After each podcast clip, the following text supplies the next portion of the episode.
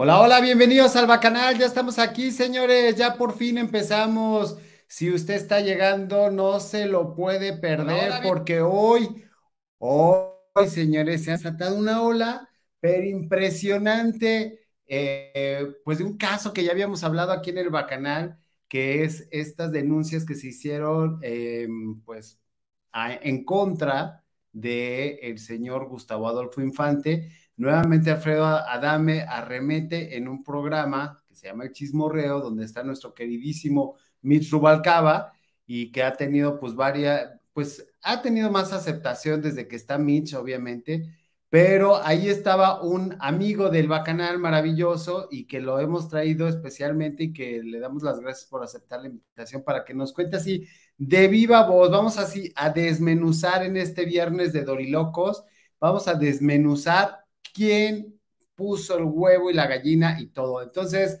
avísenle a todos que ya estamos aquí en el Bacanal, que tenemos harta información.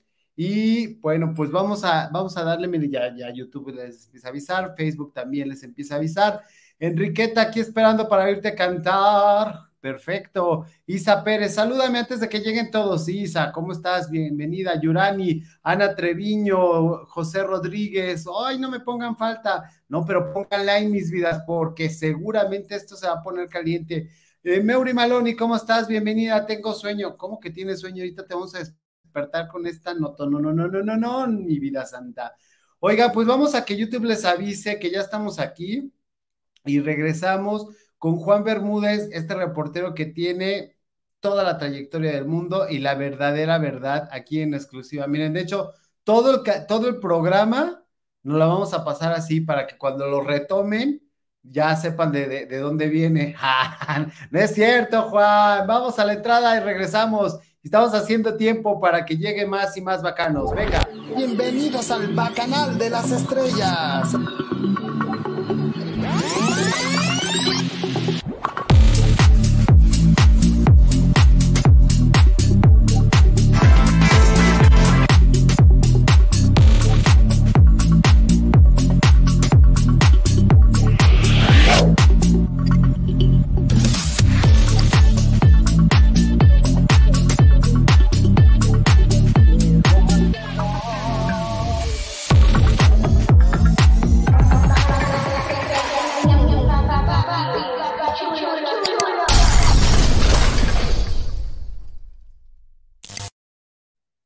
Teresa, bienvenida. Dice que la avisó primero Cava, Cava 40. Uy, eso que está programado para que saliera mañana, el Cava 40. Gracias, Alma Lilian, por esa super etiqueta. Hola, mi precioso Gabo, ya di mi cover. Salúdame, claro que sí, Linda Rodríguez. Miren, hace algunos días, algunas semanas, nosotros tuvimos a bien eh, comentar una, una nota que se había publicado en el portal Periodista Sin Censura y a saber les voy a mostrar un pedacito de lo que se habló aquí en el Bacanal antes de presentar a nuestro invitado. Venga, vamos a verlo, por favor. Hola, bacanos, ha llegado la hora de la chisma nuclear contra el patitas de Molcajete, llegando a ti por Griselda y Cesoto 76, hable y todos los que vengan. Bienvenidos, hemos pasado la hora de salud. Miren, vamos a iniciar porque, por supuesto, Gustavo Adolfo Infante tuvo bien eh, la semana pasada a recibir una, eh, varias denuncias, 21 para ser exactos, de este, gente que no lo quiere mucho y que este, lo han acusado de cosas bien fuertes. La primera en darle la noticia fue Laura Zapata, pero miren, aquí está, lo estamos viendo en pantalla. Este es el portal que dio a conocer la nota de las 21 denuncias, periodistas sin censura, y dicen, piden actores y cantantes a Grupo Imagen la cabeza de Gustavo Adolfo Infante con una este, foto alusiva, y bueno, pues ahí este, dan el nombre completo del señor, hablan de 21 denuncias en su contra por intento de homicidio, secuestro, amenazas, violación, acuso y abuso, acoso y abuso sexual.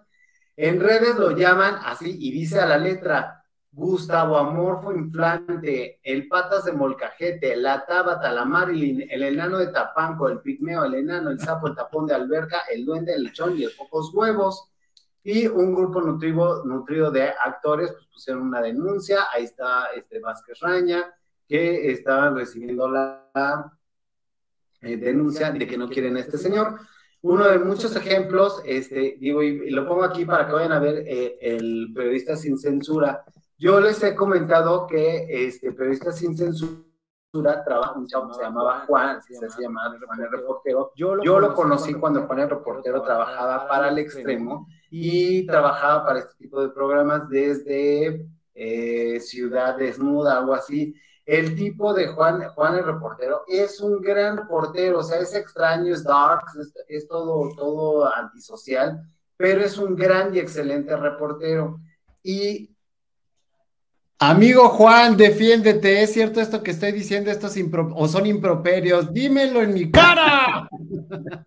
No, no, no, para nada. No, yo soy muy, este, muy abierto con la gente, muy tranquilo. O sea, lo que pasa es que en ese tiempo a veces ya llegaba, la verdad, muy cansado de estar reporteando en las noches y toda la madrugada y cuando nos veíamos, pues yo ya iba de salida y ustedes estaban apenas entrando a trabajar en ese, en ese horario, ¿no? Entonces, pues luego, la verdad, sí trataba de saludar y ponerme mejor, mejor cara, pero la verdad es que ya llegaba todo fastidiado, cansado, desvelado, pero no, todo, todo tranquilo, ¿eh? O sea, jamás he sido así, este, así sí, este, antisocial, ni mucho menos. No, yo soy muy, muy relajado con la gente. Totalmente, y de hecho por eso estás hoy aquí. Él es Juan Reportero Juan Bermúdez, de Periodista Sin Censura. ¿Cómo empieza Periodista sin, sin Censura? Ahorita vamos a llegar al chisme, señores, porque Juan va a revelar detalles monumentales de este caso pero hay que preguntarle de dónde viene y a dónde va y todo de su trayectoria. Entonces, Juanito, ayúdanos por favor con tu carrera. Bueno, mira, eh, para empezar, eh, tengo ya 31 años en el medio, ya son 31 años estando activo en el gremio periodístico, he sido reportero, he sido jefe de prensa, he sido editor también y he trabajado precisamente en prensa escrita, radio y televisión y pues este, obviamente eh, durante toda la trayectoria que he tenido, bueno, llegó el momento en que pues uno también se cansa, ¿no? De estar esclavizado también en los medios tradicionales y sobre todo este cambio tan drástico que hubo, que de pronto empezaron a poner editores que muy jóvenes, prácticamente recién salidos de la escuela, como jefes. Entonces, a mí me tocó eso y es, créeme que es muy desgastante precisamente estar haciendo ese tipo de trabajo y cuando tienes sobre todo un jefe de ese, de ese tipo, es peor, es realmente la muerte prácticamente porque son personas que se equivocan por su propia juventud, desafortunadamente y sin experiencia, eh, empiezan a buscar culpables, ¿no? empiezan a buscar culpables de los errores que ellos van cometiendo y desafortunadamente, como dicen por allí, la hebra se rompe por lo más delgado y entonces uno como su, como su subordinado, como reportero, pues luego en las juntas editoriales le echaban toda la culpa y uno sin enterarse hasta que después venían las suspensiones, venían los descuentos en el salario, venían otro, otro tipo de sanciones, luego las, las, amenazas laborales, y entonces yo creo que todo eso fue lo que cuando empezaron esos cambios, lo que me motivó mucho realmente a este a conformar mi propio proyecto y hacerme un poco más independiente. Y bueno, al momento a mí cuando menos me costó mucho trabajo porque pues son muchos portales los que hay de noticias, entonces Obviamente yo empecé a enfocarme realmente cuando inicié Periodistas sin Censura, fue porque eh, el último trabajo que tuve fue en un diario que se llama El 24 Horas, eh, que lo dirige Lalo Salazar, el conductor Televisa. Entonces ahí yo estuve, pero ahí me tocó precisamente otra vez este, lidiar con un, editor que realmente no tenía la experiencia suficiente ni para ser editor, ni para ser reportero, ni redactaba y toda la culpa siempre nos las echaba a los que estábamos bajo sus órdenes. Eso era la realidad. Entonces yo opté, opté mejor por salirme porque ya estaba fastidiado, honestamente. ¿Y qué sucedió? Bueno, entonces en ese momento, cuando ya pido yo mi renuncia, no me liquidaron, honestamente no me dieron ni un solo quinto, porque yo fui el que renunció. Y entonces, pues con una mano atrás y otra adelante salí de la redacción y empecé a idear cosas. Entonces, cuando alguien me dijo, un amigo me dice, ¿por qué no pones tu propio portal? Le digo, porque obviamente no sé cómo hacerle, pero a ver, instruyeme. Entonces fue cuando me dijo, mira, podemos, te voy a conectar con un webmaster que fue, este, dice, pero antes de eso, dice, tienes que tener una idea clara de por dónde vas a ir, tienes que tener un nombre de, del portal, tienes que tener un logotipo, como el que ustedes me han hecho el favor de, de verlo, y este, y obviamente, conforme ello, pues entonces fue cuando empezó a nacer Periodistas sin Censura, me senté, diseñé el logo, lo, este, le pensé el nombre, entonces una vez que ya tenía yo todos esos elementos, más aparte ya la línea editorial establecida, como ustedes lo, lo, ven en el nombre, no hay una censura como tal, porque obviamente aquí nosotros damos las noticias de una forma más, más veraz, más cruda y más real sin maquillaje prácticamente, ¿no? Eh, eso, es, eso realmente sí ha causado bastantes problemas porque obviamente cuando yo empecé ya con esta línea, ya una vez que ya tenían el logo puesto, el nombre, ya todo el diseño tal cual ustedes ven en el portal y lo y ya se subió a la web, entonces fue cuando ya empecé a subir información como a las que les estoy comentando, pero eso obviamente me empezó a traer muchos problemas, sobre todo cuando me empecé a decidir escribir una columna, la que se llama Pluma Fuente. Entonces, esa columna, pues cuando empecé a, tratar los temas así fuertes, muy, muy delicados, y entonces es cuando, es cuando empezaron a surgir muchísimos enemigos, muchísimas denuncias, muchísimas, bueno, intentos de denuncias, porque realmente nunca las hubo. Este, también hubo muchas amenazas, sobre todo de muerte. No se diga, por ejemplo, ahí cuando, cuando el portal se, la primera vez que el portal despegó así muy fuerte, fue cuando, fue cuando eh, publiqué la noticia de que el presidente Andrés Manuel López Obrador no tenía COVID, la primera vez que según él le dio sino que yo dije, no, es que no tiene COVID. Eh, a él lo que sucedió, y eso lo dije con parte médico en mano, este, lo, dije, es que él lo que tuvo más bien fue una, una, una embolia cerebral, pero no fue, no fue algo tan grave, ¿no? Porque también se sabe que hay grados de embolias.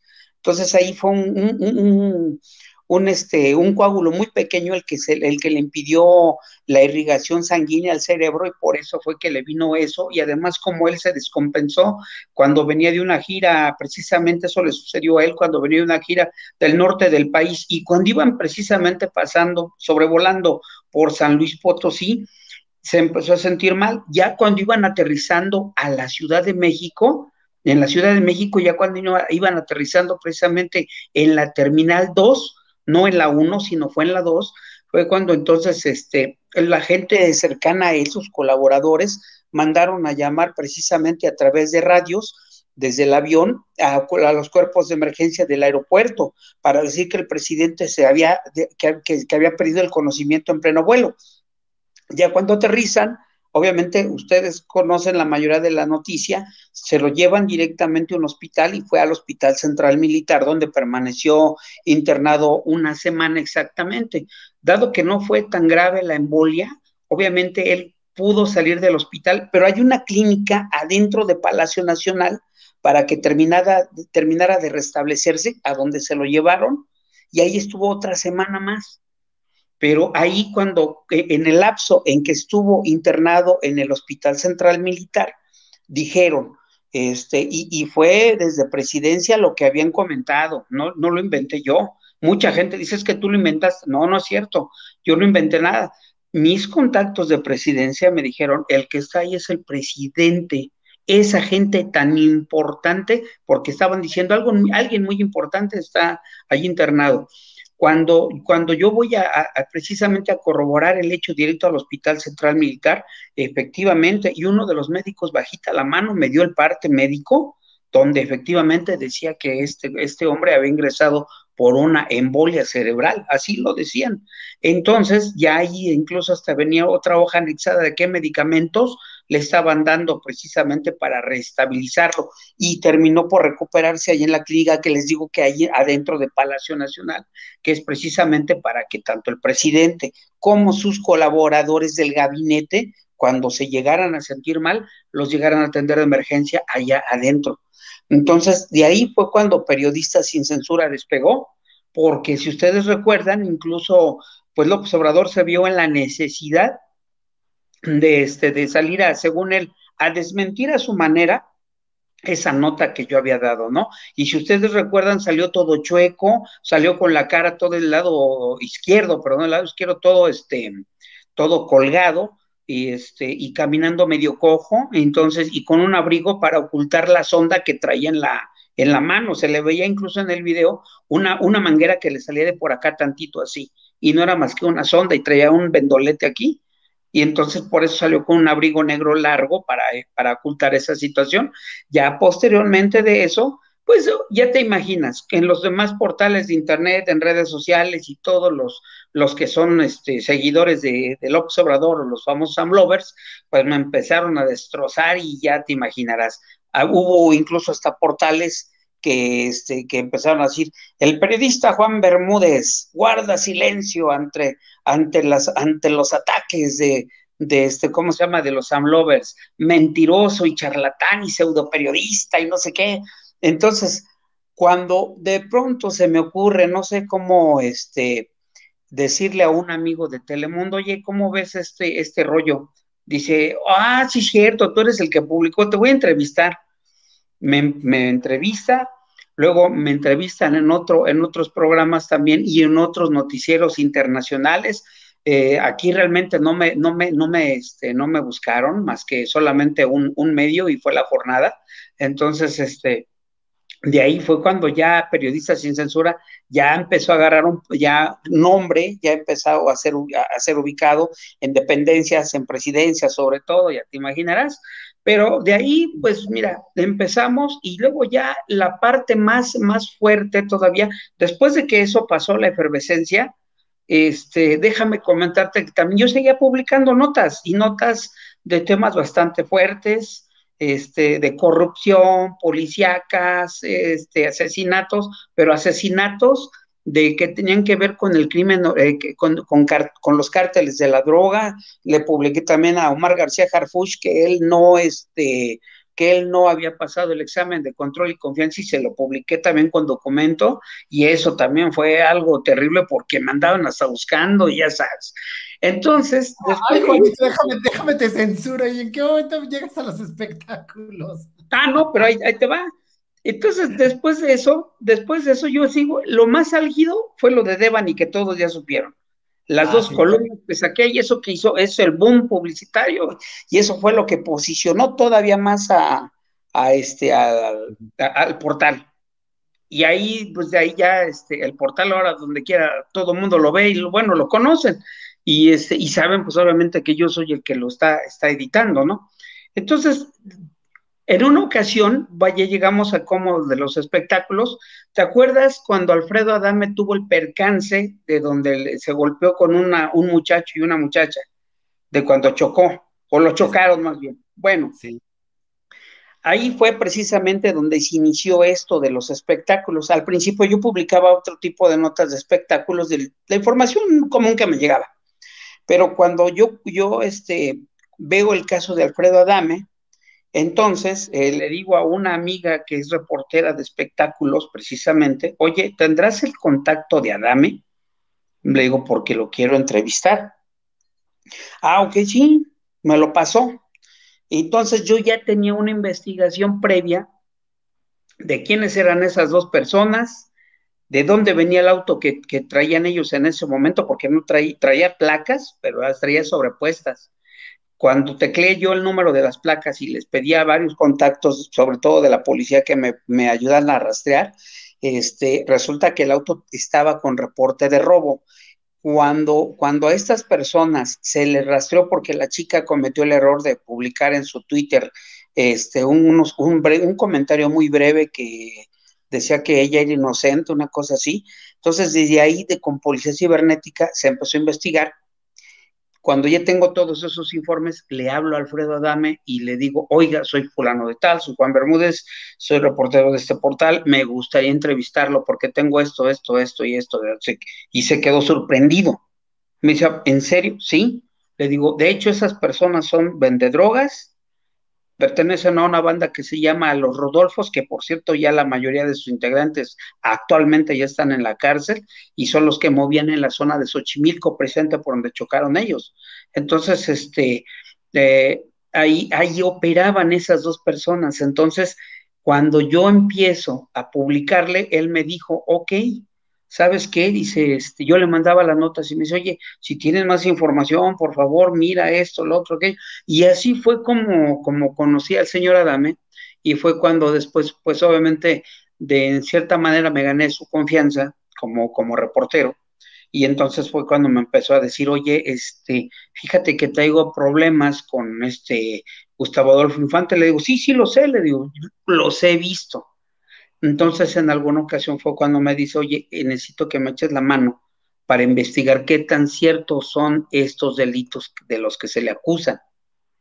Entonces fue cuando se inicia la investigación y fue cuando se empieza a publicar lo que ustedes conocen de las, de las este, 21 denuncias eh, penales en contra del conductor de televisión, más aparte otras tantas que hay por acoso sexual, que hay por este, por, por este abuso sexual, por este, y por, por abuso laboral también. De hecho, hay una. Ajá. Perdona que te interrumpa, es que estas que mencionas. Sí. Ah, yo sé, por ejemplo, las de abuso laboral, conozco incluso gente que no quiso hablar para el bacanal. Yo le dije, oye, tú la pusiste, sí, yo la puse, ven, no quisieron por miedo a que los por miedo de no sé qué. ¿Tú cómo llegas a esta información? Porque, bueno, primero esa y ahorita te pregunto la otra, para, para no llenarte de 30 preguntas. tú échale, tú échale. Sí, este, es que mucha gente dice, pero es que no saben, es que los números, hasta donde yo sé, los números, las carpetas de investigación, si no existieran, no tendrían toda esta nomenclatura, o sea, todo este DC de carpeta de investigación, tal, tal, tal, tal, y tú no tendrías acceso si esto no existiera. Entonces, eh, o sea, es lo primero que, que, necesitamos aclarar. ¿Existen, pero ya no están vigentes o existen y están vigentes? Lamentablemente, fíjate que las, las carpetas de investigación ya no están vigentes, o sea, existen obviamente, y este, ya, solo que ya están archivadas, pero hay algunas, en su mayoría, que están con este, ya están restringidas por precisamente porque se trataba en ese momento de personas que eran menores de edad. Ajá, y esto yo no lo, yo no lo invento, porque luego también Gustavo Adolfo estaba diciendo que yo estaba inventando las cosas y que no, y la verdad es que no. O sea, yo simplemente hice mi trabajo, y eso qué bueno que me lo preguntas, digo, porque yo solamente hice mi trabajo, hice mis labores de investigación y con base en los datos que me proporcionaron ahí los contactos de la misma fiscalía es como se sacó el trabajo. Ajá, entonces, obviamente esas carpetas sí, sí, sí, sí existen, o existieron porque ya están desafortunadamente archivadas, ya no están vigentes en su mayoría porque todas las víctimas, como bien lo, comentaste hace rato, se desistieron, seguramente por miedo a, a represalias, a que, este, porque creo que hasta los amenazaba también, y eso es sabido, eso es sabido, este, de que amenaza a la gente, ahí, ahí tienes por ejemplo, hoy en ese programa Chismorreo a donde fui, precisamente incluso los conductores presentaron al aire el, el video de donde, digo, el, el, audio, perdón, el audio de donde Gustavo Adolfo insulta y amenaza precisamente a Jorge Carvajal. A Jorge Carvajal, exactamente. Entonces, exacto, y además a Jorge Carvajal también lo amenazó recientemente de que este, lo iba a demandar y no sé qué tantas otras cosas le volvió a decir, pero ya fue bien precavido porque ya no hubo grabación. Entonces, pero Jorge sí lo, sí lo, este, sí lo corroboró. Y aparte de esto, también Jorge, eh, cuando ese asunto estaba muy en efervescencia de las, de las 21 denuncias, él, él, él, retomó, él retomó lo que yo había publicado Efectivamente, y es válido. Yo no entendí por qué este Gustavo Adolfo se fue sobre él y sobre la periodista este, Angélica Palacios, que también ella retomó ciertas cosas y la entrevista con, con el señor este, Alfredo Dame. Yo no entendí por qué este tipo se fue tan así. Ya después incluso hasta se atrevió a decir por ahí que nos iba a demandar y, y que sobre todo también este portal de mierda, así lo dijo tal cual, y hasta lo escribió en Twitter. Entonces yo dije, pues adelante. Obviamente se fue contra ellos porque tanto Jorge tiene un fandom, es decir, un montón de gente, o sea, tiene más de un millón de seguidores con todos sus canales. Obviamente iba a dar réplica y iban a ver gente eh, uno y otro lado, ¿no? Y a Angélica este, Palacios, que también tiene un buen de seguidores, pues obviamente, porque hasta yo lo retomé y yo hice mención de la gente de producción, digo, tan es así que, que recibí este pues agradecimiento de tu parte. Y dije, pues agradecimiento de qué, o sea, estamos citando la fuente de dónde viene esta información y se le está dando crédito a quien la está investigando. Y también lo hizo Claudia de Casa de Historia en Historia. O sea, hubo muchos periodistas alrededor que retomaron la nota, que te dieron el crédito, y eso fue lo que no le gustó a, Gustavo Adolfo. Sí, exacto. Y ya después alguien le ha de haber dicho que este, alguien le ha de haber dicho, es que yo conozco al reportero, ahora, ahora vamos sobre él. Y ya sé, ya me imagino quién fue. Ya me imagino quién fue. pero bueno. Obviamente, mira, no los conozco a todos, pero sí conozco a varias personas de vista y yo estoy suponiendo que fue un chavo que está con él ahí en, en su programa que le maneja la información. Entonces dije, bueno, no hay problema, o sea, a eso estamos expuestos todos los que nos dedicamos al periodismo, ¿no? Eh, y, si no, pues si nos espanta esto, pues mejor nos dedicamos a otra cosa, ¿no? Realmente. Eh, aquí, aquí la cuestión es de que Gustavo Adolfo Infante en su ignorancia, y eso me atrevo a decirlo no porque sea un neófito en todo, no, porque hasta eso digo, tiene, tiene su talento para entrevistar y demás, y para ser tan incisivo como la mayoría de la gente lo ha visto.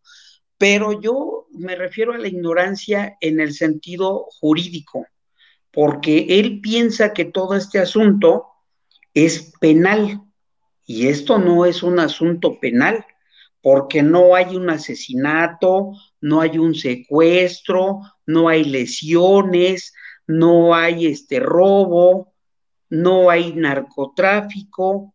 Y en cambio, si él sí tiene, aparte de, de esas denuncias, aparte él dice, este, es que voy a meter a la cárcel a Alfredo Adame, pues no lo va a poder meter nunca. Nunca, porque esto, esto podría parar solamente en el juez cívico. Y en el juez cívico les van a decir otra vez con las restricciones, nadie se puede acercar y bla, bla, bla. Gustavo Adolfo, de hecho, en la, en la orden de restricción que tiene contra el señor Alfredo Adame, él, las autoridades le prohibieron hablar, sobre todo hablar y escribir sobre de él y acercarse a su domicilio. Sin embargo, Gustavo Adolfo no respetó esa restricción Aquí las autoridades, si, si este, ¿cómo se llama? Si, si ellas notan que cualquiera de los dos, ya sea Gustavo Adolfo o cualquiera, o cualquiera de los enemigos que, que, que, tenga contra el señor Adame, hacen lo mismo, entonces obviamente Gustavo Adolfo lo van a considerar como que él está desacatando esa orden de restricción y, hay, y no hay un tercer aviso. Ahí sí se podría ir a él a la cárcel porque está desacatando una orden judicial de las autoridades. Allí sí. Pero realmente eh, se tardan mucho esos trámites. También se podría ir a la cárcel el señor eh, Gustavo Adolfo Infante. ¿Por qué? Porque él sí tiene una denuncia que interpuso Alfredo Adame en su contra por asesinato, por intento de secuestro y abuso de confianza. Y eso obviamente sí está muy penado, pero aún así esa denuncia no ha prosperado. Él dice, Gustavo Adolfo Infante, que no tiene ningún tipo de denuncia en su contra. Claro que sí, y incluso hoy se dijo precisamente en el, en el programa, eh, si él, si, si, yo les dije, él obviamente dice que no y presentó en su programa que no es cierto, que todo es falso y que se le están inventando las cosas. Pero no, si la gente se tiene oportunidad de meterse al portal de la fiscalía, aunque tienen que tener ciertos permisos, este, si le ponen Gustavo Adolfo Infante o Gustavo Adolfo Infante Morales, sí aparece. Y, sobre todo con Gustavo Adolfo Infante, porque va a aparecer la denuncia que tiene Alfredo Dame interpuesta en su contra. Obviamente él dio el nombre artístico que es Gustavo Adolfo Infante Ceáñez, pero pues no, este, no, no, no va a aparecer nunca si tú lo si le teclean, si lo buscan así, porque obviamente bajo esos nombres no están las denuncias. Pues así yo también hago trampa, ¿no? O sea, habilidoso. Ahora, tú, toda esta investigación que, que, has hecho, o sea, eh, eh, estar encontrando no solamente de, de, Gustavo Adolfo, sino pues involucrarte de alguna manera, decía que a ti te estaban pagando para hacer eso. Yo de lo que conozco de tu trabajo es siempre ir tras la verdad, siempre buscar la nota por la nota misma, por esa pasión que sientes por el periodismo, pero tú qué le dirías a estas personas que dicen que te pagaron para investigarlo, para enlodarlo, ¿no? Que de hecho son sus colaboradores que están ahí. Sí, yo me imagino, ¿eh? fíjate que eso, eso yo no lo, no, no lo había escuchado, te lo confieso, pero pues mira, eh, aprovechando esta oportunidad, pues no, simplemente yo les digo, yo no, no se trata de estar enlodando a nadie, ni mucho menos, y tampoco me están pagando por eso. O sea, simple y sencillamente, a mí se me hizo muy bueno el caso y se me hizo muy bueno también eh, eh, ayudar al, señor Alfredo Dame porque yo vi que sí, efectivamente, se lo estaban comiendo vivo. Entonces, y él desesperado porque él lo estaban tildando de mentiroso cuando realmente le estaba hablando con la verdad. Entonces ahí es cuando les dije, bueno, ¿sabe qué? Este, le digo, mire, lo que yo le puedo echar la mano, adelante.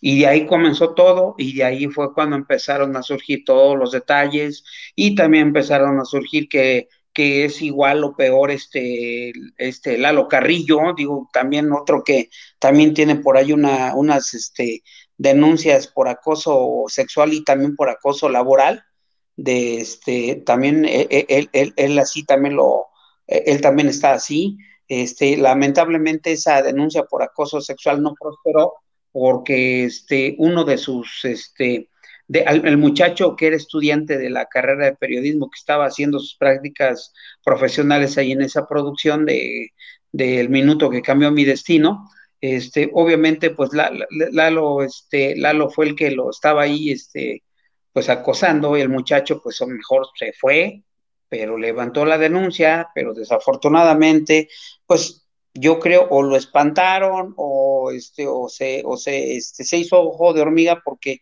dijo que en su momento pues es que la verdad no tengo tiempo porque este, tengo que ir a la escuela no puedo estar yendo a los juzgados no puedo estar yendo al MP para ratificar mi denuncia. Entonces él cuando levanta la denuncia pues ahí se quedó. Y como obviamente como dices si tú no ratificas una denuncia pues la denuncia se pierde Aquí está así la justicia en México. Esto que te digo lo, sé porque, bueno, es parte de lo que ha comentado la gente de producción al interior, porque así como bien dices, has conocido gente que están ahí. Yo también conozco gente que ha atacado este canal, que todos los días viene, se crea un, correo nuevo para venir a decir cosas, porque no les gusta que les digan la verdad en la cara, ¿no? sí, y sí. y lo que les gusta. No es más que eso lo máximo, pues no.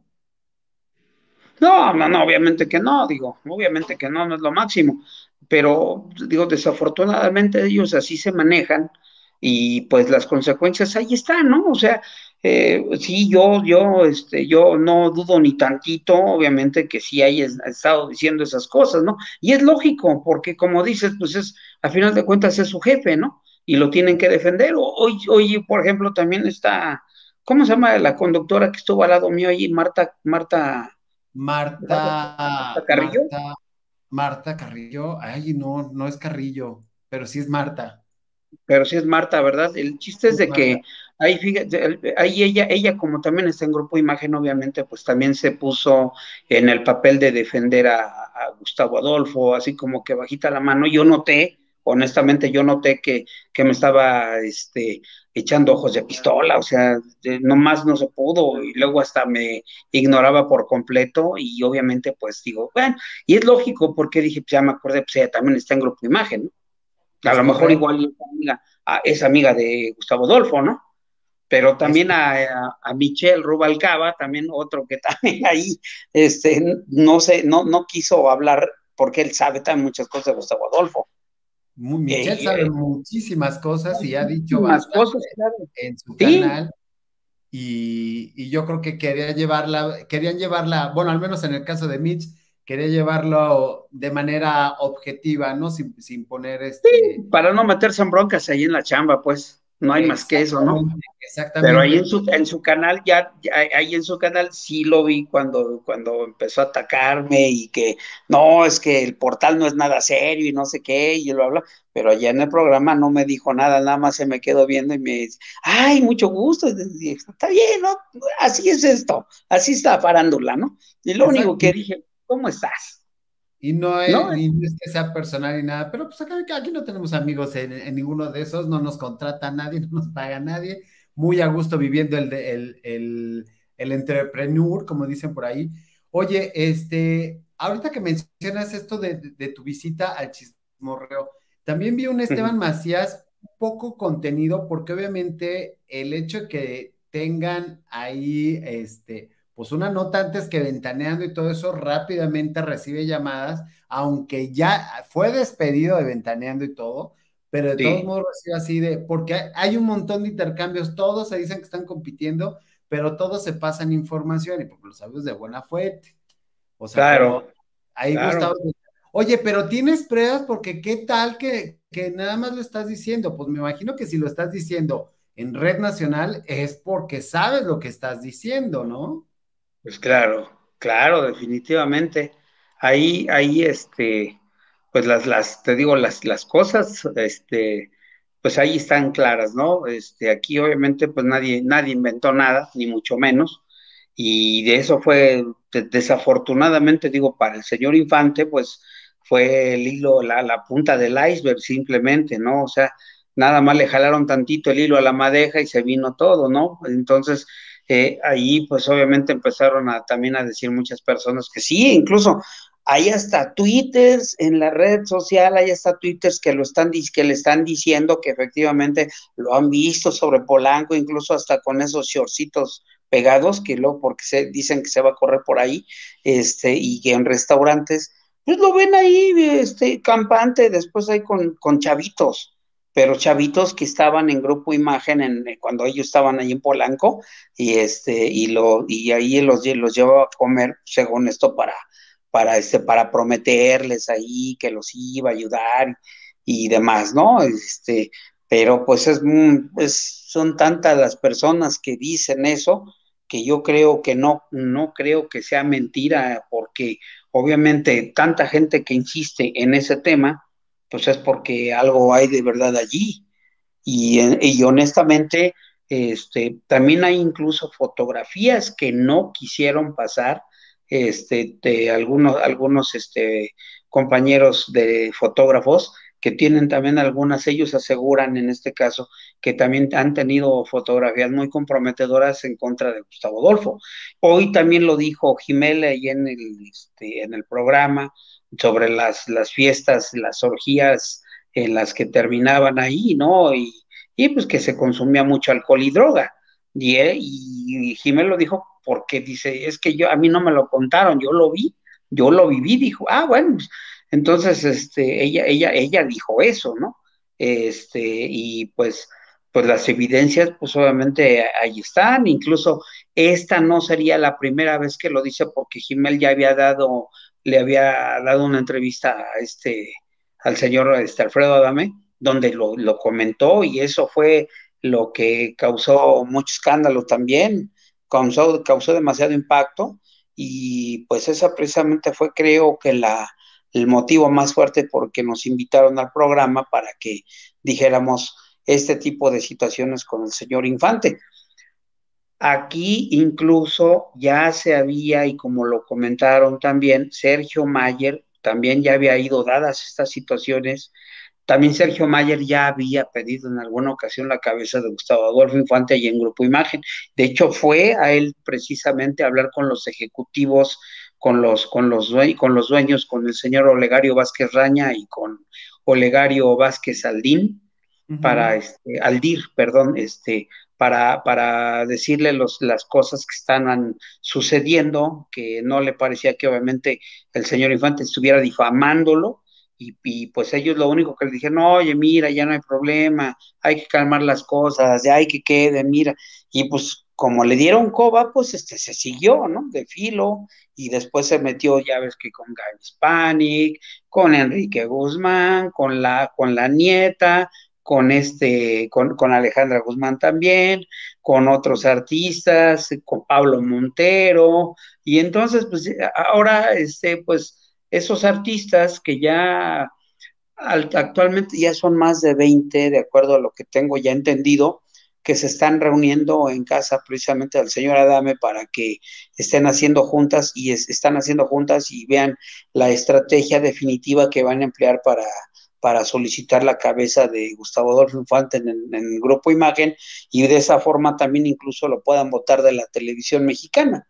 Eso es lo que, eso es lo que a, a grandes rasgos está, está ocurriendo, ¿no? Hasta lo último, y bueno, pues también están los, los otros que son aliados de Gustavo Adolfo, que es, tengo entendido que es el este rey grupero, ¿no? Y también este, que incluso hasta le reactivaron sus denuncias por acoso sexual y cuando se le publicó ya dejó de molestar al señor Adame, porque sabe que es cierto. Ya no ha dicho nada, nada, nada, nada del, problema.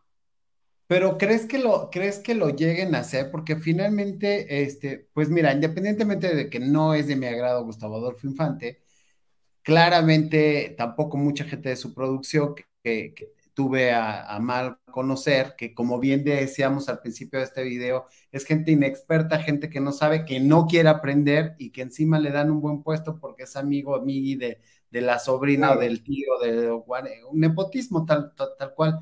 Y entonces tienen y cargos que de repente no son, pero ahí están, ¿no? Por alguna, por alguna razón. Pero ¿crees que realmente todo, esto que están haciendo, todo este esfuerzo, realmente lo hagan salirse de la televisión o que saquen de la televisión a Gustavo Adolfo Infante? O por el contrario, lo que ha estado pasando que suben los números. Digo, yo veo el canal de YouTube de, de Gustavo y veo que no avanza y que tiene 800 millones de seguidores, pero tiene 300 vistas. Tengo más videos con mayores vistas yo que mi canal es que ese señor. Entonces, a lo que voy es, ¿crees realmente que, que le haga mella todo este esfuerzo que están haciendo? Pues mira, yo considero que en una de esas igual y sí, ¿eh? porque los mismos artistas, te digo, ya se están este, reuniendo, ya se está, te digo, están planeando estrategias. Tengo entendido que incluso todos ellos 20, todas esas personas, todos esos afectados, van a, ir directamente a Grupo Imagen otra vez, pero ya todos juntos, para solicitar la cabeza de Gustavo Adolfo Infante. Incluso tienen planeado hacer varias conferencias de prensa para dar a conocer las, el suceso y después los avances que haya sobre este caso y lo que les empiecen a decir ahí en, en, esa televisora, ¿no? Pero, o sea, sí van fuertes porque sí realmente, este, yo he visto que sí están realmente, están molestos y este, dije, bueno, pues si es así, pues adelante, ¿no? Incluso hasta empresarios que eran amigos de Gustavo Adolfo Infante en su momento se unieron a esta causa y están duros contra eso, ¿eh? O sea, sí están, sí, están. Sí se están sumando muchísima gente a esto y, y, no solamente por lo que está pasando con los famosos, sino por lo que pasa al interior pero es como, como si fuera una secta, porque tú les preguntas a esa gente, digo, aquí contactamos a varios, eh, varios personajes que estaban diciendo en redes sociales, no, es que me trató mal, que no sé, oye, te expongo, te ofrezco mi canal para que lo expongas y lo digas, no, no, te equivocaste, yo llevo buena relación y ahí van y leo, porque siempre hay un alma caritativa en todas las producciones. Claro, claro. Está pasando, ¿no? Entonces iban a decir, es que andan buscando información, ay, pues no van a encontrar nada. Incluso hubo una junta, que lo comentamos aquí en el canal, que les, que les dijeron, si vuelve a salir información de este programa, vamos a tener que prescindir de tal, de tal, de tal, de tal, y este, vaya, hasta con Lalo Carrillo recibí yo amenazas de no vuelvas a hablar de mí en, mi, en tu canal y que no sé qué, y no, nos está separando, y no, dije, pues, ¿y cuándo? Si ni la bronca era contigo, también a él lo, lo, tratan mal y sin embargo ahí está diciendo que, que no, que, que, lo tratan muy bien y que yo estoy equivocado y que estoy tratando de separarlos, pero esto, esto también es un hostigamiento a la propia gente de producción y es algo que no se ve a cuadro porque no somos famosos. Claro, sí, no, definitivamente tienes toda la razón. De hecho, también te digo, este, pues ahí, ahí, este, con Lalo Carrillo, te digo, también hay muchas broncas que, que, este, que, que, que realmente no han sacado a la luz pública, salvo la que publiqué en esa ocasión de sus, de sus acosos y de la denuncia que, que le fueron a interponer en la fiscalía y luego pues la periodista, la colega Bárbara Barquín, ¿no? Que tuvo muchos problemas con Gustavo Adolfo y también con, con este Eduardo Carrillo, que hasta tengo entendido que la hacía trabajar embarazada y este y, y, pues como que no, eso ya es algo inhumano y por ley incluso ninguna mujer debe de trabajar embarazada. O sea, al contrario, les tienen que dar su incapacidad para que puedan dar a luz en paz y que la criatura nazca sana. Sin embargo, estos parece que son inhumanos y realmente les importa un bledo que si alguna mujer está o no embarazada, ella le tiene que chingar, como dicen vulgarmente por allí, y ganarse la chuleta. O sea, eso ya se llama misoginia. Completamente. ¿Y por qué Bárbara no lo quiso hablar? O sea, ¿por qué también recibe malos tratos de hoy, por ejemplo, de la productora Andrea Rodríguez y no lo habla? Todo mundo lo sabemos, todo mundo lo comentamos acá, pero a la hora que dices, oye, es momento de hablar, de terminar con esa vieja escuela, de maltratar a la gente de producción, todos se callan. Sí, lo, lo que pasa es que ahí en ese sentido yo, yo, tuve, yo tuve entendido también que una vez que Bárbara, por ejemplo, dio a conocer los malos tratos de los que era víctima por parte de este Lalo Carrillo, tuvo varias amenazas laborales y no sé qué tantas cosas, entonces pues, optó por alejarse de allí, ¿no? Y ahora, bueno, pues en el programa de hoy yo creo que me imagino, digo, me imagino que se, se sabe, obviamente, como dices, que, son, que hay varios malos tratos allí, incluso, este, pues ahí conozco dos, tres reporteros que también tú y yo conocemos que trabajaron en Azteca y fuimos muy cercanos, entonces, pues, este, obviamente ellos tampoco van a decir, y sé que me los traen en friega, y en alguna ocasión uno de ellos estuvo platicando conmigo por teléfono y me dijo que ya estaba hasta la madre, así de sencillo. ¿Por, ¿Por qué? Por los malos tratos, porque de plano, este, pues sí, tiene razón Andrea Rodríguez, los, los, los, maltrata mucho. Digo, yo también conocí a Andrea Rodríguez allá en Azteca y sí, sí se veía que era medio canijilla, ¿no? Entonces sí, o sea, digo, yo la verdad, cuando la difunta Magda Rodríguez era productora allí, yo me acuerdo que ella llegaba y su hermana estaba ahí con ella pegada cuando no era nadie. ¿no? Entonces ya después se le subió todo a la cabeza y las consecuencias, pues ahí están claras, ¿no? Creas un monstruo.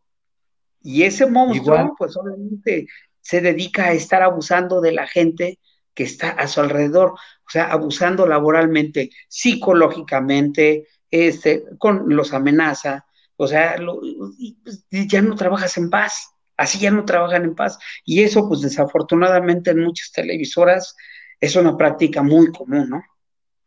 Totalmente. Y, igual podría decir de, espectáculos que también decían que no y, que no es cierto, es que tú eres un ardido porque saliste de ahí. O sea, si les dices en su cara la verdad de, cómo, que no, lo que no te parece, eres un ardido, eres un vendido y te buscan bloquear, porque esa es una realidad. Ah, te persiguen decir que no tengas trabajo y empiezas a hacer algo eh, por tu cuenta y entonces te vienen a fregar porque no quieren que brilles. En tu caso, ¿te ha pasado con, con, el portal de periodistas sin censura que estamos viendo a continuación para que vayan y se suscriban, amigos, y lo vean ahí? También estás en YouTube, ¿no? Estaba en YouTube, pero en la primera etapa del portal el canal se, se, este, se cayó. Creo que, creo que fue por derechos de autor más que nada, pero ya dije, bueno, pues ya no, este, ya ahí le dejamos nada más con el puro portal, porque con el, con el puro portal tengo, es mucho trabajo, honestamente.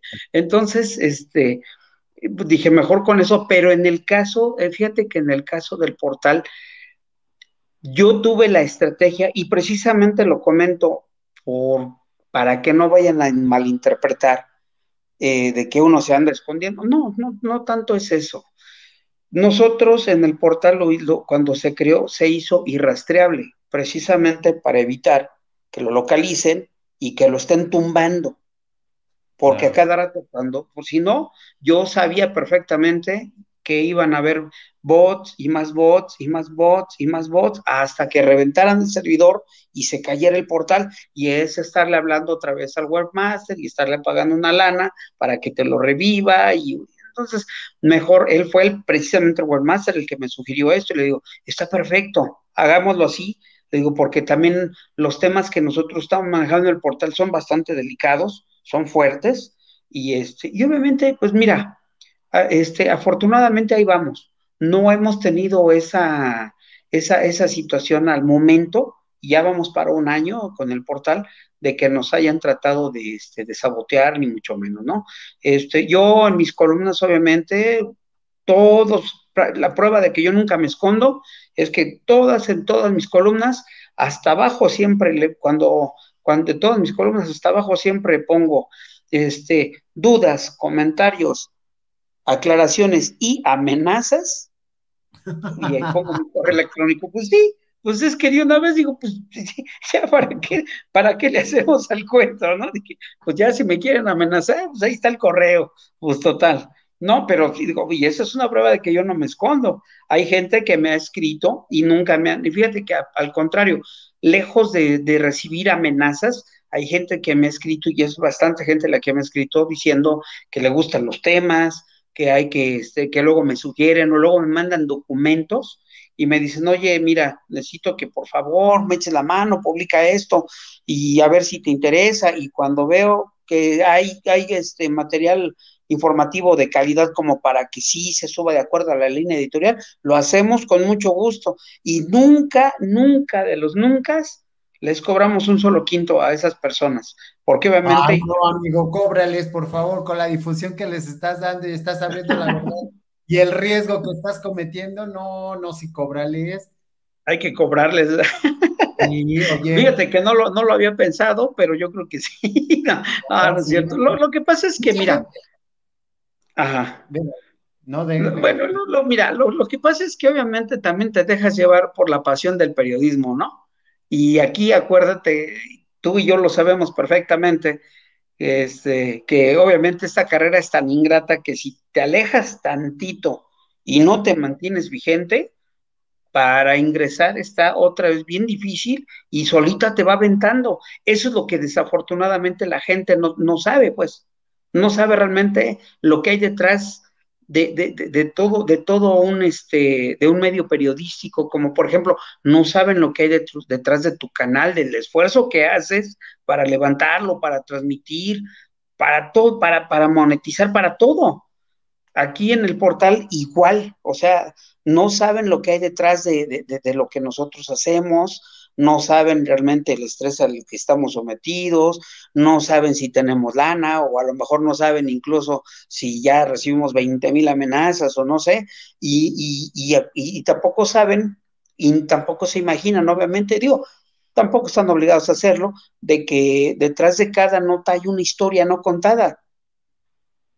¿No? Claro. Eso es lo que la gente no sabe. Piensan que nosotros nada más nos dedicamos a teclear escribir mentiras y a publicarlas. Y, esa es la imagen que desafortunadamente ya nos han hecho a los periodistas, ¿no? Ahora digo, ahorita mencionando esto, entre paréntesis, antier me regalan una camisa, una playera negra que dice prensa atrás. Y digo, no, pues como me la voy a poner, le digo, ¿qué pasa? Que ahorita me van a, es, como jugar al tiro al blanco, o en mi caso al tiro al negro, ¿no? Es ponerte una diana atrás y que te dispare. Sí, jugarle al tiro ahí tiro al blanco, en mi caso te digo el tiro al negro, ¿no? O sea, imagínate, o sea, no, no, no, es que sí es, sí es peligroso en, estos, en estos tiempos, ya es muy, muy, muy peligroso ser, ser periodista, andar tras la chuleta en la calle y demás, andando tras la noticia, pero sobre todo cuando eres un periodista investigador, eso es muy peligroso. Solo, totalmente, ¿cuáles son los peligros que te has enfrentado? Por una, dar la cara, como bien dices, no, no, esconderte detrás de una caricatura o no esconderte detrás de un seudónimo, sino decir, soy este y esta es mi verdad y lo sostengo y aquí te va tal, tal, tal, tal, tal, porque me imagino que no has de tener muchos amigos cuando les, les tocas callitos a, pues es que has tocado política, has tocado notas rojas, has tocado espectáculos, o sea, no sé si hayas incursionado en los deportes, pero ya nada más con estas fuentes, no, no, no, no, no. Sí, también. Ah. Pero sí, o sea, sí, sí, sí te digo, sí ha causado bastantes este, problemas, porque te digo, desafortunadamente las amenazas siempre están a la orden del día, ¿no? Eh, pero pues uno se tiene que andar con cuidado. De hecho, este, pues a raíz de cuando lo de Devani, este, me incluyeron en el programa de protección nacional de, a periodistas y también estoy incluido en el, programa de protección a periodistas a nivel local. Sea, estoy en los dos. De hecho, llegó un momento, llegó en algunas ocasiones, este, algunas cuestiones de que saqué una nota precisamente contra un periódico de circulación nacional, pero que es, no es bien visto, porque se sabe que los dueños se dedican al, tráfico de drogas y otras actividades muy ilícitas. Entonces ahí tuve problemas con ellos porque les saqué lo que era y con documentos y demás. Ahí fue la de las primeras amenazas, incluso tuve que ir a denunciarlos. Y, y afortunadamente se calmó todo, todo, todo eso este, pero sí, y esas son parte, parte de lo, de lo que nosotros hemos tenido que vivir estando en la calle, y más cuando eres este reportero policíaco al 100%, eso es, eso es lo, es lo más, más complicado que hay, ¿eh? Este, porque si yo me dedicara nada más a escribir de política, pues yo creo que estaría más tranquilo, ¿no? Pero sí,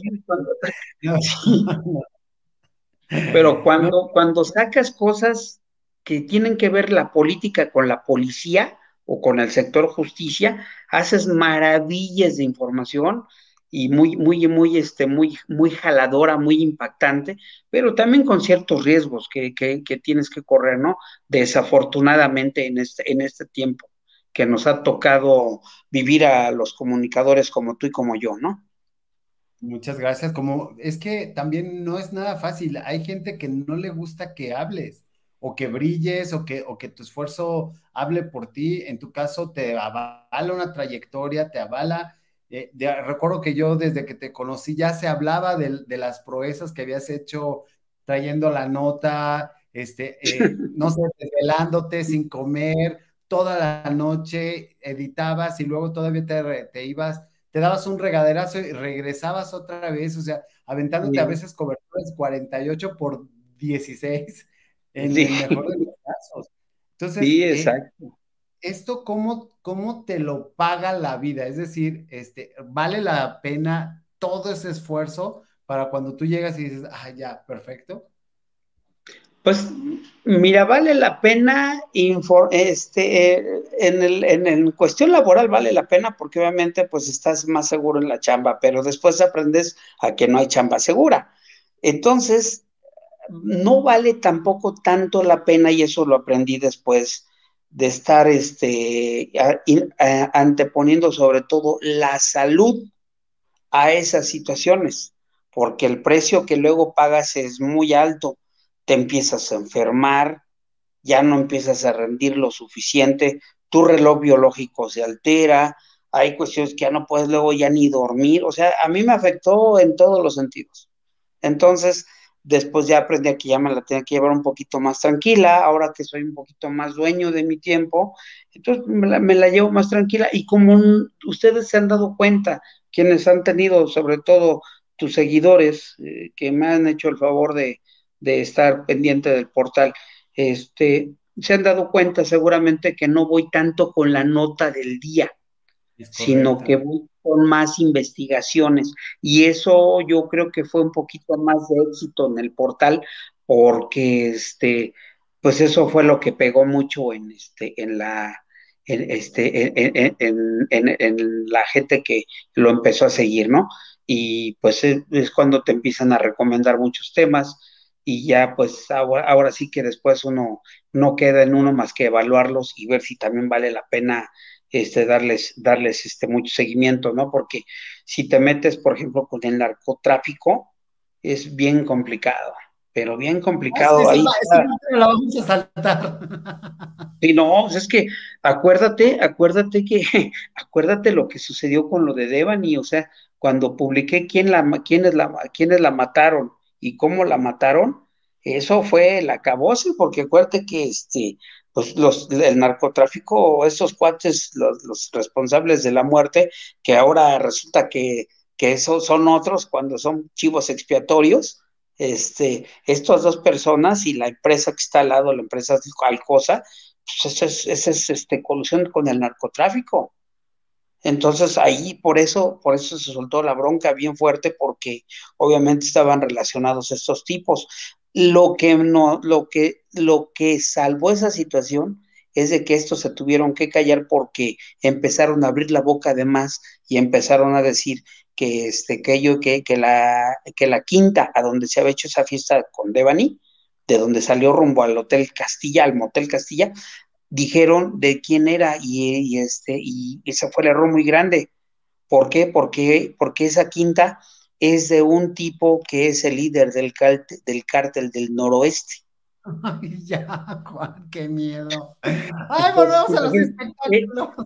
estos dos, pues sí, y estos dos mejor se callaron y se desaparecieron. Claro.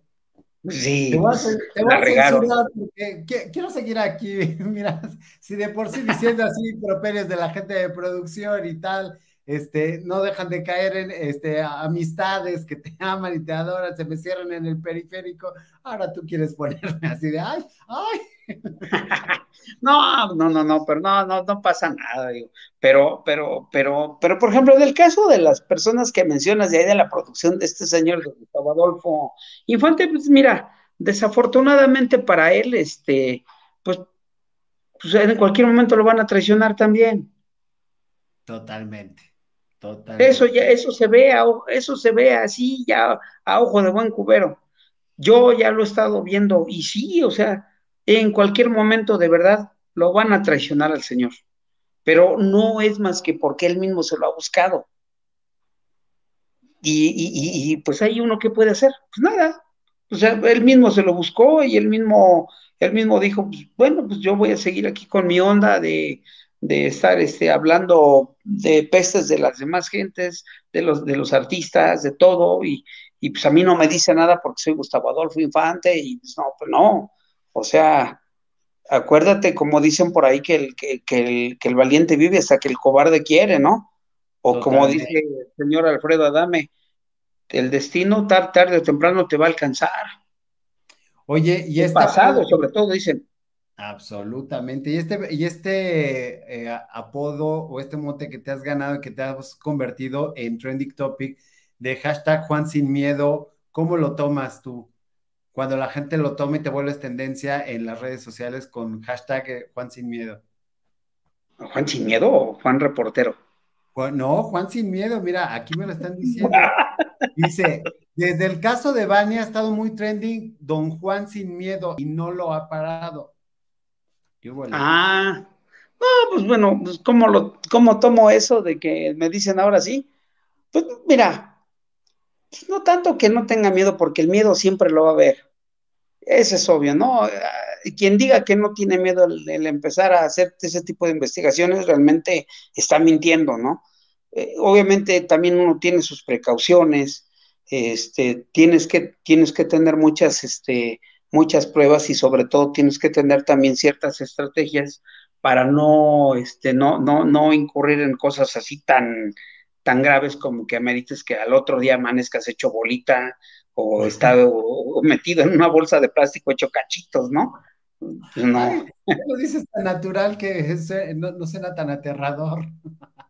no, pues es que ya ves que últimamente así, pero, pero mira, es, es, es, que es lo que, lo que, lo, lo, lo que les digo, ¿no? Y digo, y pues, bueno, digo, agradezco a la gente que me hayan estado identificando así, ¿no? Pero, pues te digo, el miedo siempre va a existir, el miedo siempre va a estar presente, nada más que hay una gran diferencia.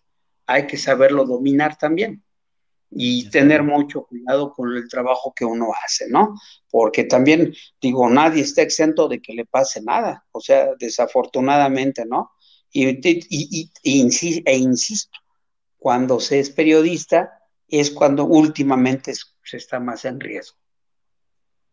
Exacto, mira, eh, toda la gente te ha estado poniendo cosas bien padres que les gusta mucho el programa, que Juan Sin Miedo, luego dice, Gabo Dorado, de lujo este programa, felicidades al señor Juan Reportero, que no tiene que inventar las notas, no como otros, ¿no? Echando ahí indirectas, Emilia Ortega. Este, luego te pone, dice, qué maravilla de entrevista con Juan, Gabo, todos mis respetos para el señor Juan, Elena López, sea, mucha gente, pues miren, si les gusta el trabajo del señor Juan, rápidamente vayan al portal y denle like, suscríbanse, ahí están sus, redes, Facebook, Twitter, hasta el WhatsApp está, qué bárbaro. Sí, sí, sí, sí. Invítalos, amigo, para que vayan a tu No, pues ahí, ahí los invitamos precisamente este, para que eh, todos los días consulten el portal y lean los temas de su interés, esas precisamente esas notas que viste. Mira, esa, por ejemplo, esta de del muchacho este, este es el vocero de la Secretaría de Cultura de la Ciudad de México. Y es una nota bastante fuerte que tampoco le gustó nada el cuate este, pero oye, pero es que se ostenta como periodista, como licenciado en periodismo y no tiene más que la carrera de bachillerato terminada. Te lo juro. o sea, así de ese tipo de temas es el que luego los que me caen. No, es que yo, me quedé que conste que yo le hablé, ¿eh? Yo le hablé para decirle, oiga, quiero su derecho de réplica y me mandó por un tubo. Me dijo, no, es que todos son chismes. Y, ah, bueno, está bien. Digo, no, yo nada más le comento porque yo ya investigué cómo están las cosas y usted no aparece en el Registro Nacional de Profesionistas. Es correcto. entonces, le digo, y además usted está muy chamaco, así te, te dije, le digo, usted está muy chamaco para ser licenciado en periodismo, señor. Digo, dice usted que tiene tanta. Hombre, imagínate. dijimos aquí de Gustavo de, que, y corroboramos que no estaba ahí en la, cédula que no aparece. Bueno, nada más recibimos he decidido no contestarle y yo decido quién hablarle. No te voy a dar rating. Ya, ¿qué? No me des rating.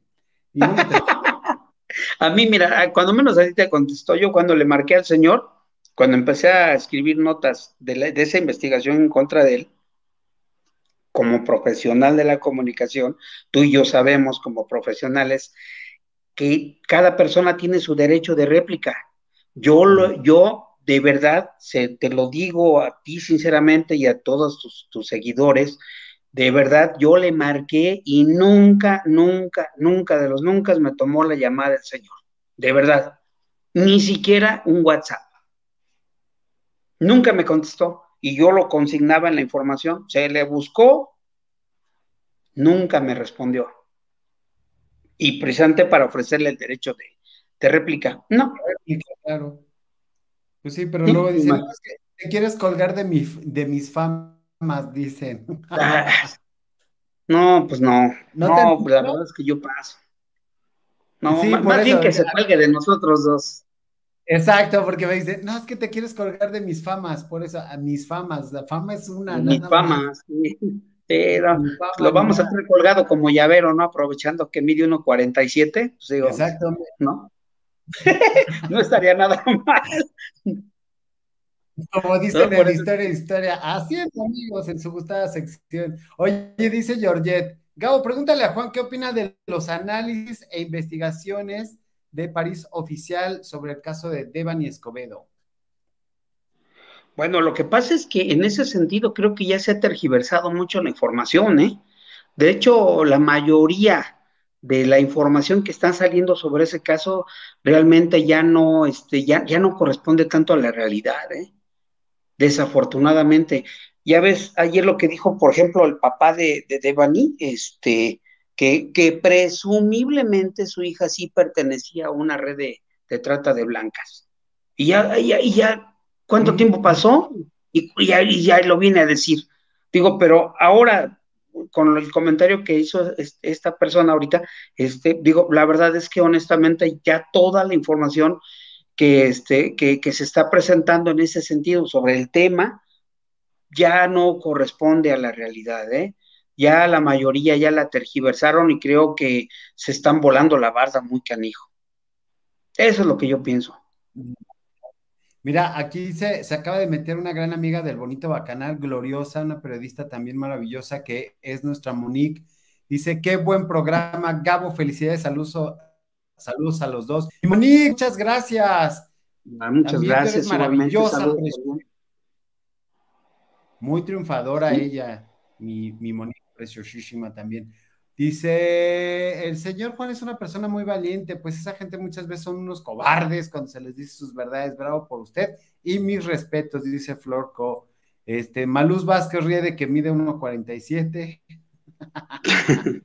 pues es que sí, Mari, es que dice, no, no, no, es más que la verdad, ¿eh? sí mide 1.47, ¿eh?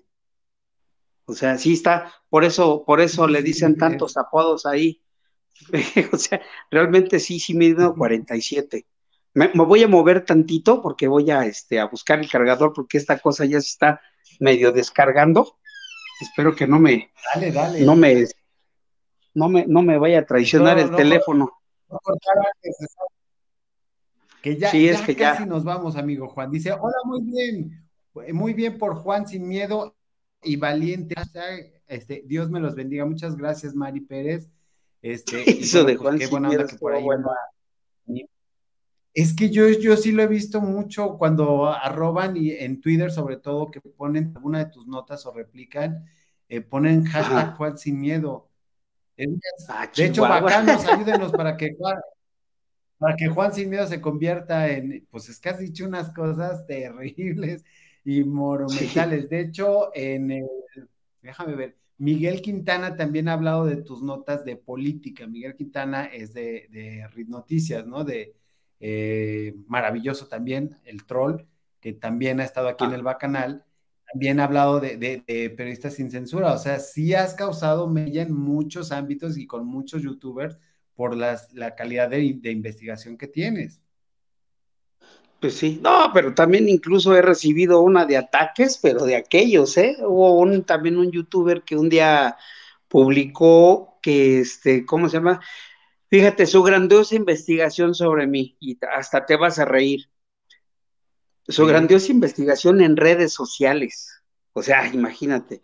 Y como yo tengo mi currículum precisamente en una red social, entonces él lo bajó de allí. ¿Y sabes uh -huh. qué se atrevió a decir el ignorante de mi currículum? Uh -huh.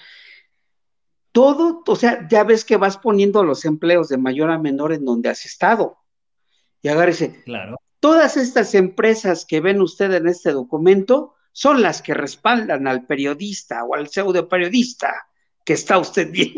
Mira, en ese momento me iba a reír, te lo juro, y, y, y dije, y, lo único que, que, este, que hice en ese momento, eh, agarrar y, este, y decirle, oiga, y le escribí porque estaban haciendo la transmisión en vivo, y que le digo, oiga, ¿de veras usted es periodista? y, me, y, este, y no me contestaba. Le digo, es que, le digo, lo que usted acaba de decir es una vil barrabasada. Le digo, bueno. esas empresas que usted dice que me respaldan, no me respaldan. Usted está leyendo mi currículum, Sonso. Le digo, o sea, sí, le digo, o sea, usted está leyendo mi currículum. Le digo, ¿cómo se atreve a decir que esas empresas me respaldan? Le digo, cuando esas empresas, para esas empresas yo trabajaba. Le digo, imagínese nada más. Le digo, y esto, le digo, y este es el tipo de información que usted les ofrece a las personas que lo siguen. Le digo, la verdad es que a mí me daría pena decir que a usted lo estoy siguiendo yo.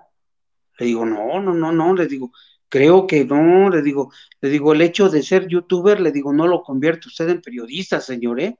Y de ahí fue todo. Y sí, y de ahí fue todo, y ya, este, pero hubo otros también, ¿eh?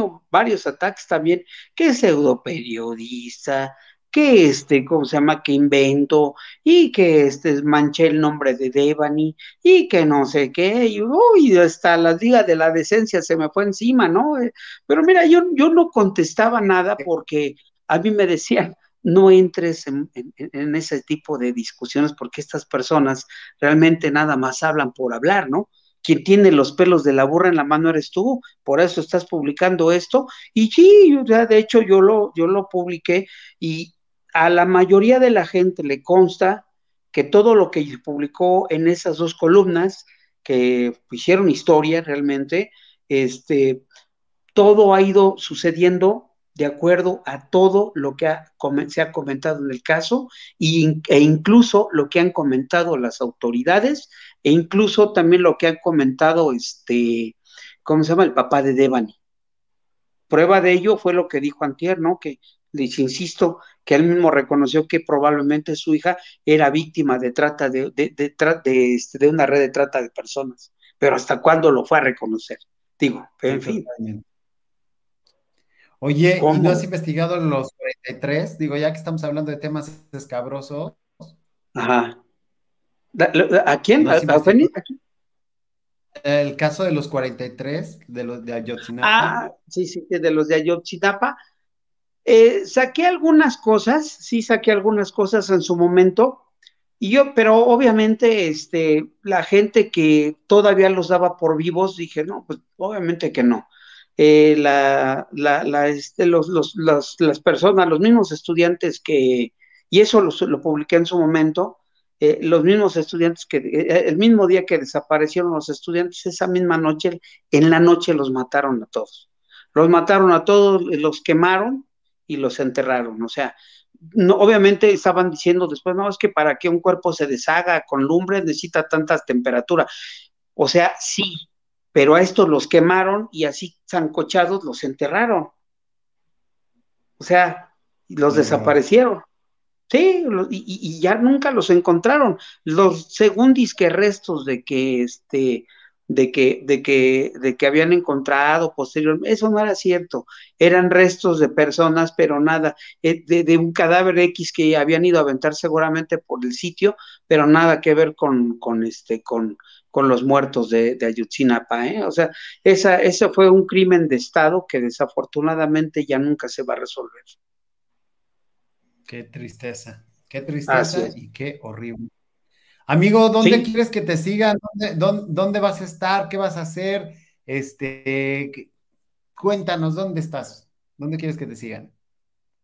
Bueno, mira, eh, quienes realmente nos hagan el favor de seguirnos, ahí está mi, este, mi Twitter, es este, el, Twitter es arroba Juan Reportero, muchos lo conocen, o el otro Twitter de la, del portal es arroba periodistas sin censura punto, este, sin, es arroba periodistas sin censura nada más, este es arroba periodistas sin censura, esos dos son los, los twitters en donde estamos este, allí vigentes, ahí estamos, estamos este, subiendo información todos los días y este y por ahí también este les podemos contestar incluso también en el correo si gustan escribir ahí en abajo de la columna en cada una de mis columnas siempre dice mi correo electrónico y como decía Jacobo Salodowski yo siempre contesto no o sea ahí no hay ningún inconveniente.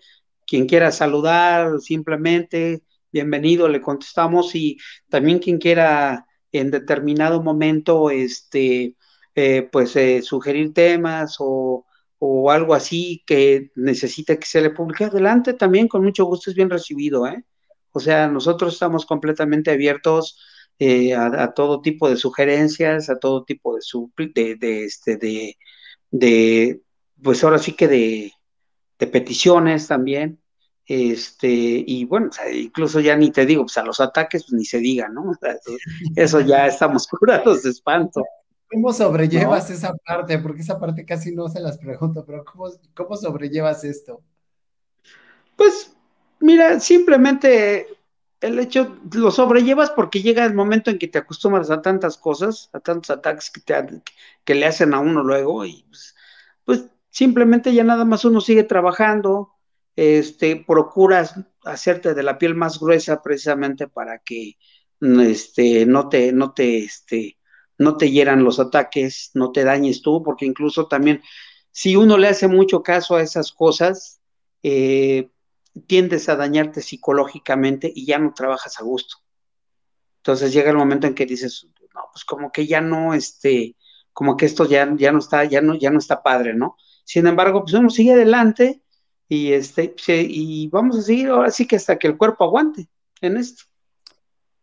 Está perfecto. Dice Jorge Quintana, ¿investigó a la ex de Adame, la de Guadalajara? Pregunta así inquisitivamente el señor Jorge Quintana. No, no, no, no. A la, señora de, Guadalajara, no, no. Yo en, ese tiempo, yo, cuando salió ese caso, no, no, este, yo no estaba eh, abordando prácticamente temas de espectáculos y este, no, realmente no, no lo investigué ese tema sí no, no, no me tocó.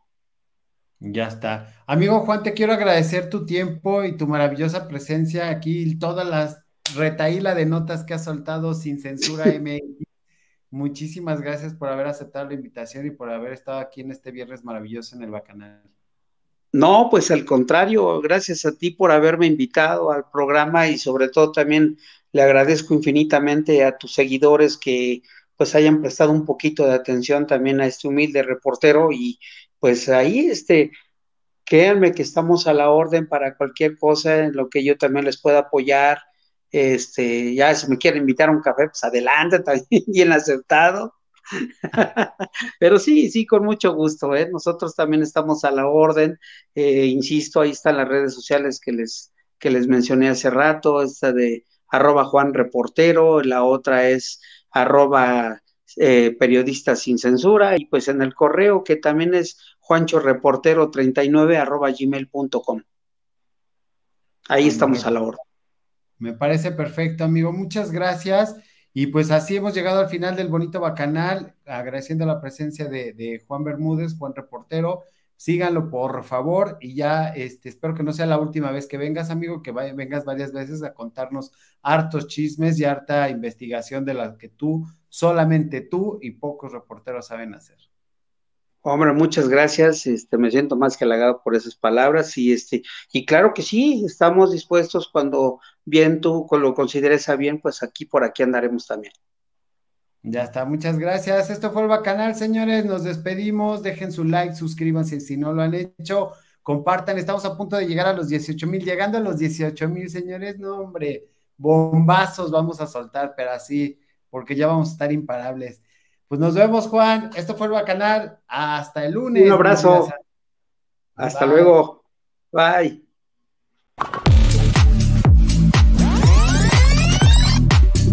Esto fue el Bacanal de las Estrellas. Suscríbete y activa la campanita para que no te pierdas ningún video. Nos vemos en el siguiente.